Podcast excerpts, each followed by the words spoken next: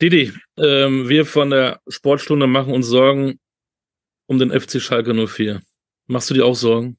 Ja, momentan mache ich mir auch Sorgen. Äh, besonders wenn man unsere letzten zwei Spiele sieht. Äh, die waren natürlich wenig begeisterungsfähig. Sei es gegen Elbersberg, wo wir auch in der ersten Halbzeit gespielt haben. Das war noch, das war noch niemals Landesliga-Niveau, muss man ganz ehrlich sagen. Und das Gleiche ist uns dann auch in Düsseldorf passiert und auch jeweils in beiden Spielen gnadenlos bestraft worden. Auch wenn wir nachher nochmal rangekommen sind, muss man aber auch ganz ehrlich sagen, äh, Düsseldorf hat auch ein, zwei Gänge rausgenommen. Äh, ganz klar. Und äh, das war natürlich dann nicht so gut. Wir wissen ja, dass Absteiger aus der ersten Liga es nicht so ganz einfach haben in der zweiten Liga. Man muss sich an diese Liga gew gewöhnen, das haben so andere auch schon erlebt. Aber hast du damit gerechnet, dass es so läuft, wie es jetzt läuft? Nein, habe ich auf gar keinen Fall. Äh, ich wusste nicht, bin ich ganz ehrlich, um die Stärke der Mannschaft. Deshalb habe ich auch schon äh, im Vorfeld gesagt, wie Thomas Reis damals sagen konnte, wir steigen auf. Er hat sich selber unter, enorm unter Druck gesetzt. Der Verein wurde enorm unter Druck gesetzt. Die Mannschaft, aber auch das gesamte Umfeld wurde dadurch sensibilisiert. Alle sprachen nur noch vom Aufstieg. Und dann ging die Saison los. Und es ist immer so, dass ein Erstliga-Absteiger immer erstmal Probleme hat, in der zweiten Liga klarzukommen. Wir haben die besten Beispiele. Wir brauchen nur HSV nennen, wir brauchen Hannover, alle, die schon mal in der zweiten Liga gespielt haben. Sind ja äh, einige mittlerweile von tollen Mannschaften, die dort gespielt haben, ganz klar. Und äh, auch immer noch spielen, viele Jahre schon. Und das habe ich nicht verstanden. Und wenn ich die Neuzugänge sehe, allen voran Schallenberg, der in Paderborn sicherlich gute Leistung gebracht hat. Aber Paderborn ist kein Schalke 04.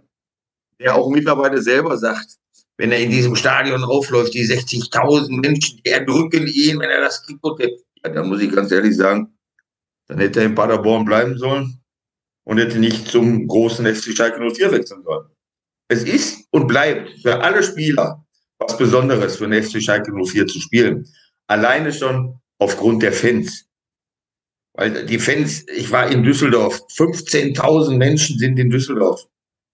Als ich auf den Parkplatz gefahren bin, habe ich mal geschaut, die Nummernschilder, als die Blau-Weißen überall ausgestiegen sind, wo die herkommen. Norddeutschland, Süddeutschland, aus dem Osten, überall. Und dann kriegen die so ein Spiel geboten. Und das müssen die Spieler langsam mal verinnerlichen. Dieser Verein, diese Fans, das ist was Besonderes. Und da muss man dann auch, und das muss man ganz klar sagen, von der ersten bis zur letzten Minute Gas geben, fighten, aggressiv sein, kämpfen.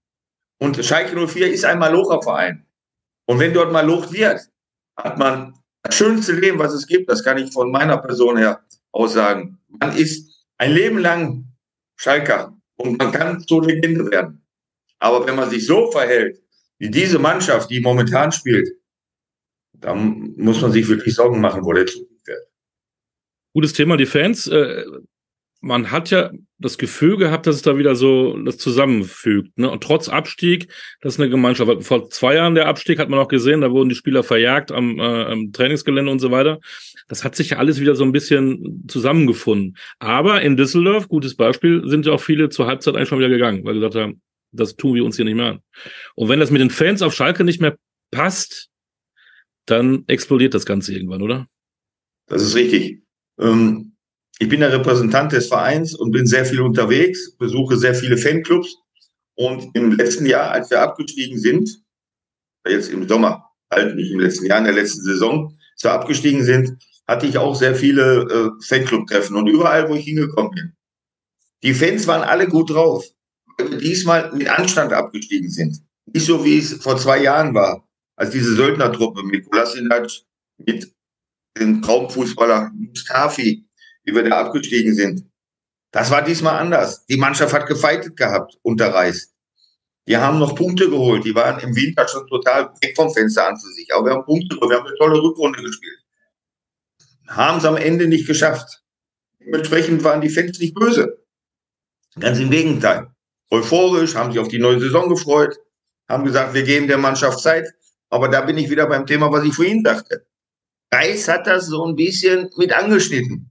Wenn Reis gesagt hätte, pass auf, wir haben 15, 16 neue Spieler, Ich muss aus dieser Truppe eine Einheit formen. Wir wollen oben mitspielen. Und wenn wir am Ende ganz oben stehen, dann sagen wir nicht nein. Da wäre das alles noch viel, viel, viel entspannter geworden.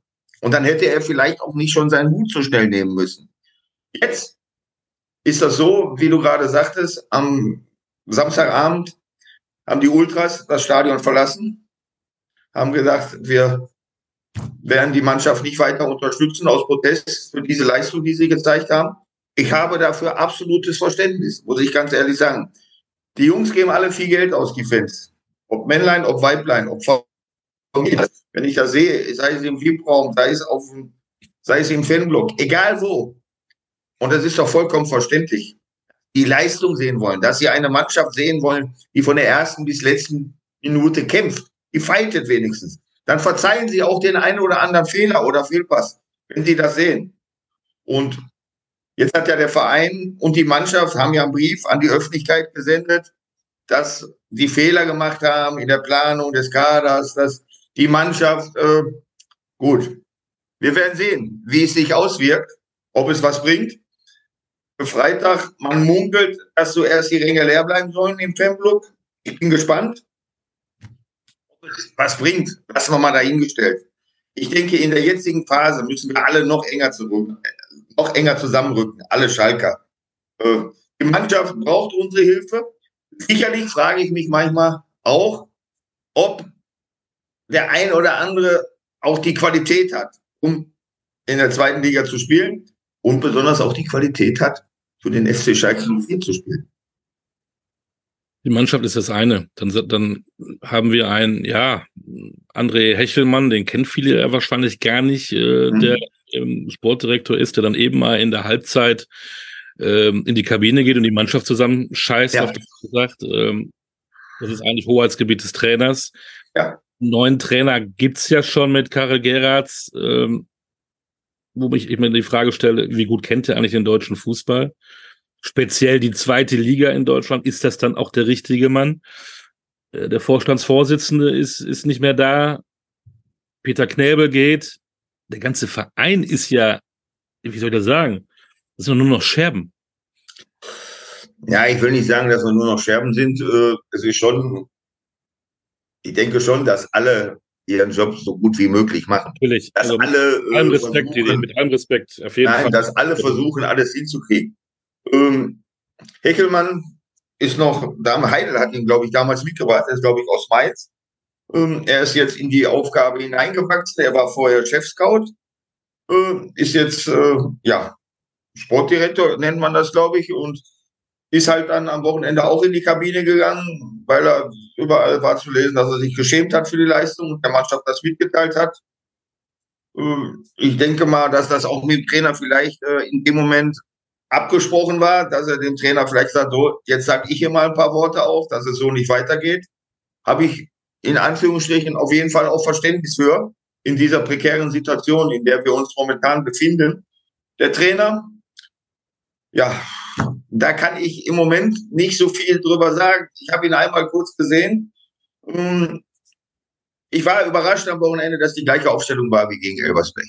Also das ist für mich in meinen Augen unmöglich gewesen, dass wir mit dieser Aufstellung gespielt haben. Viele haben, als sie die Aufstellung hörten, haben schon von vornherein gesagt, das Ding war schon, brauchen wir gar nicht weiter drüber nachdenken. Was ich überhaupt nicht verstanden habe, war, dass ein Mann wie Simon Terodde eingewechselt wurde nicht mal von Anfang an gespielt hat auch. Dass Simon Terodde kein Einwechselspieler ist. Ein Simon Terodde muss immer von Anfang an spielen. Simon braucht auch zehn Minuten, Viertelstunde, um ins Spiel reinzukommen. Und er war draußen. Das ist für mich so ein bisschen, auch ein bisschen Majestätsbeleidigung. Ein Denkmal bröckelt. Jetzt in dem Moment. Tirol ist, er ist Kapitän. Er ist Kapitän. Wir hatten ja in den letzten Jahren mit Danny Latzer schon einen Kapitän, der nicht gespielt hat.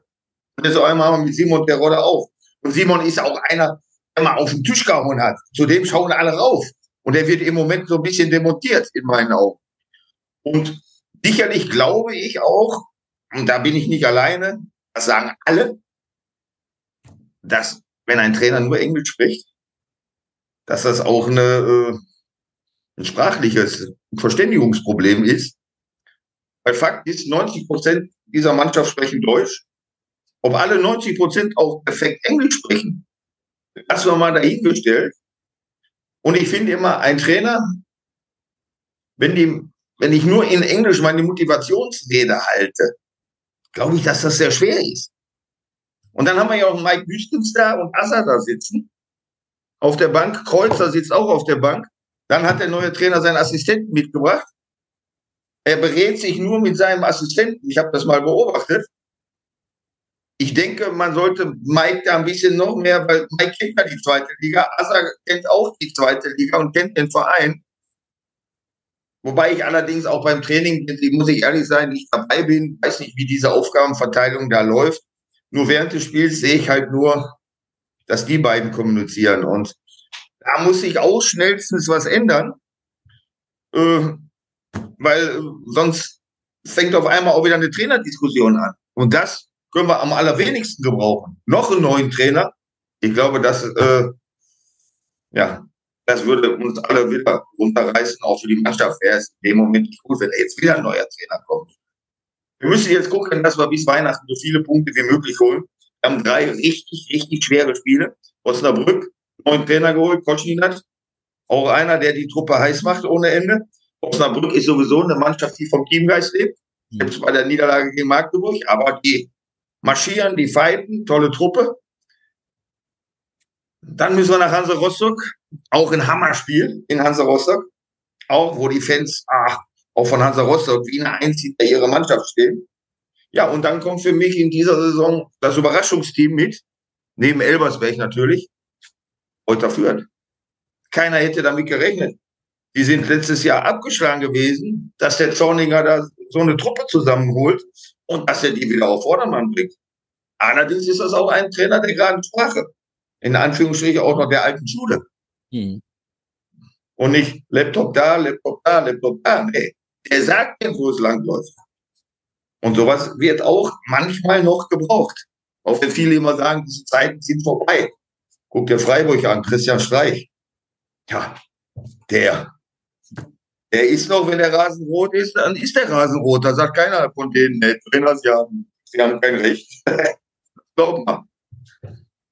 Gibt es denn eigentlich überhaupt Möglichkeit, am Kader was zu schrauben äh, im Winter? Weil ich glaube nicht, dass die Portemonnaies äh, so voll sind in Schalke. Also da ist sicherlich, haben wir auch finanziell, da muss man gucken, was machbar ist. Ähm, aus dem Brief heraus, der jetzt an die Fans gegangen ist und an alle ähm, Vereinsmitglieder, steht, dass wir im Winter was am Kader machen müssen. Aber ist da auch, die Top-Leute, ja, die, die bekommst du ja nicht. Weil welcher Top-Mann geht denn von seinem Verein weg, wo er ein Top-Mann ist? Äh, warum soll er das machen? Und warum soll der Verein einen Top-Mann abgeben? Du kriegst doch nur Spieler, die woanders teilweise nicht spielen. Und dann hast du ja das gleiche in Grün. Dann haben wir ja wieder äh, nachher möglicherweise eine Mannschaft, die qualitätsmäßig nicht auf dem höchsten Stand ist. Jetzt man mag es sich nicht vorstellen, aber wir, wir reden mal kurz drüber, ähm, bevor wir wieder positiv werden. Stell dir vor, Schalke 04 geht in die dritte Liga. Was würde das bedeuten? Viele sagen, das ist dann das Ende. Ja, erstens, Schalke wird nicht. Das ist schon mal das alle. Wir werden auf jeden Fall drei Mannschaften hinter uns lassen. Auch wenn es ja. momentan nicht so aussieht, aber wir schaffen ja. das. Auch wenn es schon drei Punkte Differenz sind zum nächsten. Man darf das nicht außer Acht lassen. Ja, ja. Man äh, muss auch als Verein äh, sich auch mal damit beschäftigen. Auf jeden Fall. Die Spiele werden nicht, die Spiele werden nicht mehr, sondern weniger. Genau. Das ist einfach so. Das wäre Und äh, ich kann es mir nicht vorstellen. Ich weiß auch nicht, welches Szenario dann eintritt. Äh, es wäre, obwohl, wenn ich unsere Schalke von den Fans her, wirst du, wenn du in der dritten Liga dreimal gewinnst, hast du auch wieder 60.000 Zuschauer. Man muss sich das mal vorstellen. Gegen Rot-Weiß Essen. Wir haben natürlich auch 178.000 Mitglieder. Muss man auch mal so sehen. Aber man muss ganz ehrlich sagen, ich glaube, das wäre. Wir sind an so einem Weg angekommen, wie wir damals mal 1989, 88, 89 waren, als ich zu Schalke 04 gewechselt bin. Da weiß ich noch, da saß ich im Stadion, da wurde gegen Blau-Weiß Berlin 4 zu 1 gewonnen. Peter Neururer war damals der Trainer, den hat man von Aachen weggeholt. Und da war man auf dem Weg in die Oberliga. Da war die Oberliga noch die dritte Liga. Und da waren wir auch an so einem Scheideweg. Und jetzt muss man gucken mit aller Macht, dass man in der zweiten Liga bleibt. Man darf da gar nicht drüber nachdenken, dass ein Verein wie FC Schalke 04 momentan um den Klassenerhalt in der zweiten Liga spielt. Und deshalb müssen wir gucken, und da müssen alle, wie ich vorhin schon sagte, an einen Strang ziehen, dass wir ganz schnell wieder in die richtige Richtung rudern. Aber alle. Zum Schluss, Didi, macht den Schalke-Fans mal Hoffnung. Mach mal eine Brandrede. Eine Brandrede. ich habe über Aufstieg die ganze Zeit schon mit der Brandrede hier dran. über Aufstieg brauchen wir, glaube ich, nicht mehr reden. Das sollte man auch. Nein, wir brauchen dieses Jahr sicherlich nicht mehr um Aufstieg reden. Wie ich vorhin schon sagte, wir müssen bis zum Winter Punkte holen. Dann müssen wir äh, eine konzentrierte Vorbereitung machen und dann direkt mit dem schweren Spiel gegen den HSV versuchen zu starten, äh, dass wir da direkt zu Hause drei Punkte holen. Und dann wir es noch schaffen, und das ist machbar, in den einstelligen Tabellenplatz zu kommen. Und dann jetzt schon im Winter müssen die Offiziellen anfangen zu planen für nächstes Jahr eine neue Truppe, die dann wirklich um den Aufstieg spielt. So viele Jahre zweite Liga kann sich auch Schalke wahrscheinlich leisten, ne? Man sieht es im HSV. Äh, ich glaube, kein Verein kann sich das leisten. Und man sieht das beste Beispiel, wie du gerade schon sagtest, mit dem HSV. Das ist äh, hart für so eine Stadt und für diesen Verein. Und wobei ich dieses Jahr glaube, dass wir hochgehen werden. Vielleicht gehen sogar zwei Hamburger Vereine hoch. Das wäre der absolute Hammer. Ähm, aber du siehst, in jedem Jahr ist auch eine Überraschungsmannschaft dabei. Dieser sind zwei im Moment da oben. Mal sehen. Elversberg ist unglaublich. Vier, fünf Jahre eingespielte Mannschaft. Tolle Arbeit, Horst Steffen. Ja, und führt auch unglaublich. Und Hannover darfst du auch nicht außer Acht lassen. Also das alles. Holstein Kiel. Fortuna Düsseldorf haben wir auch noch, wo wir jetzt am Wochenende verloren haben. Also, es ist schwer, dort aufzusteigen, aber wir müssen uns über die Aufsteiger keine Gedanken machen. Andersrum schon. Wir können froh sein, wenn dann die eine oder andere gute Mannschaft raus ist. Aber es kommen ja auch wieder zwei runter. Darf man auch nicht, oder drei möglicherweise. Darf man auch nicht vergessen. Das heißt es einfach nur, auch wenn es eine Floskel ist und wenn uns im Phrasenschwein mal wieder drei Euro wäre, von Spiel zu Spiel denke ich. Dann zum Schluss, das nächste Spiel ist zu Hause gegen Osnabrück. Die müssen ja eigentlich auch gewinnen, um den Anschluss so wieder herzustellen. Du hast gesagt, neuer Trainer gibt vielleicht wieder auch äh, Euphorie. Wie geht's aus? Ja, da ich immer zuversichtlich bin und bei mir das Glas halb voll ist, hoffe ich, dass wir am Wochenende mit 2 zu 1 kommen. Wir werden es überprüfen. Teddy, wir drücken Mach die Daumen für die letzte Schalke 04 und für dich natürlich auch. Bleib gesund und alles Gute. Danke für deine Zeit. Sehr gerne. Alles Gute. Glück auf.